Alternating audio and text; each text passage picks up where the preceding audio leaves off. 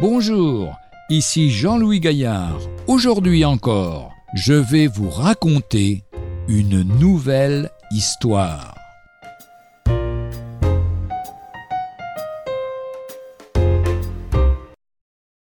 L'Église, peuple sans frontières, sans frontières, cette seule expression soulève un élan d'espoir parmi les hommes. On parle de médecins sans frontières, de jeunes sans frontières, de voyages sans frontières.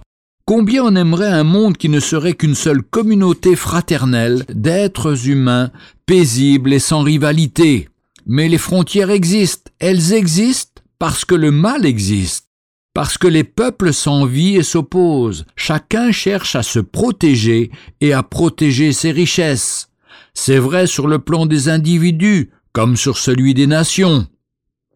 Pourtant, il existe une grande communauté sans frontières. C'est l'Église, qui est constituée de l'ensemble de ceux que le Seigneur a sauvés.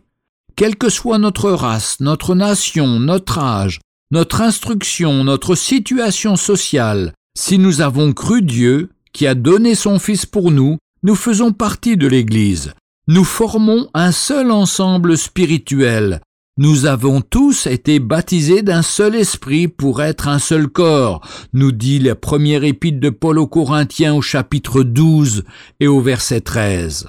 Quelle joie profonde de contempler avec le regard de la foi tous les chrétiens unis à Christ.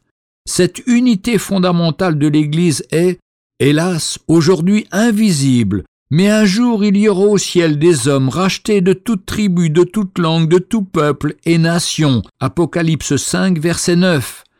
Déjà maintenant que nos pensées et notre amour s'étendent à tous les enfants de Dieu sans distinction. Retrouvez un jour une histoire sur www.365histoire.com.